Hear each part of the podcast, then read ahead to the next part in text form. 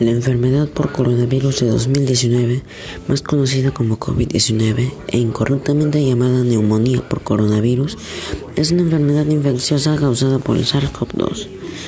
Produce síntomas similares a los de la gripe o catarro, entre los que se incluyen fiebre, tos, disnea, mialgia y fatiga.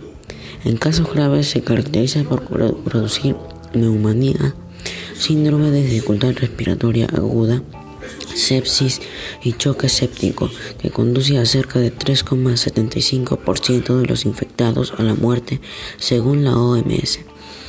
No existe tratamiento específico. Las medidas terapéuticas principales consisten en aliviar los síntomas y mantener las funciones vitales. Para información, ¿verdad?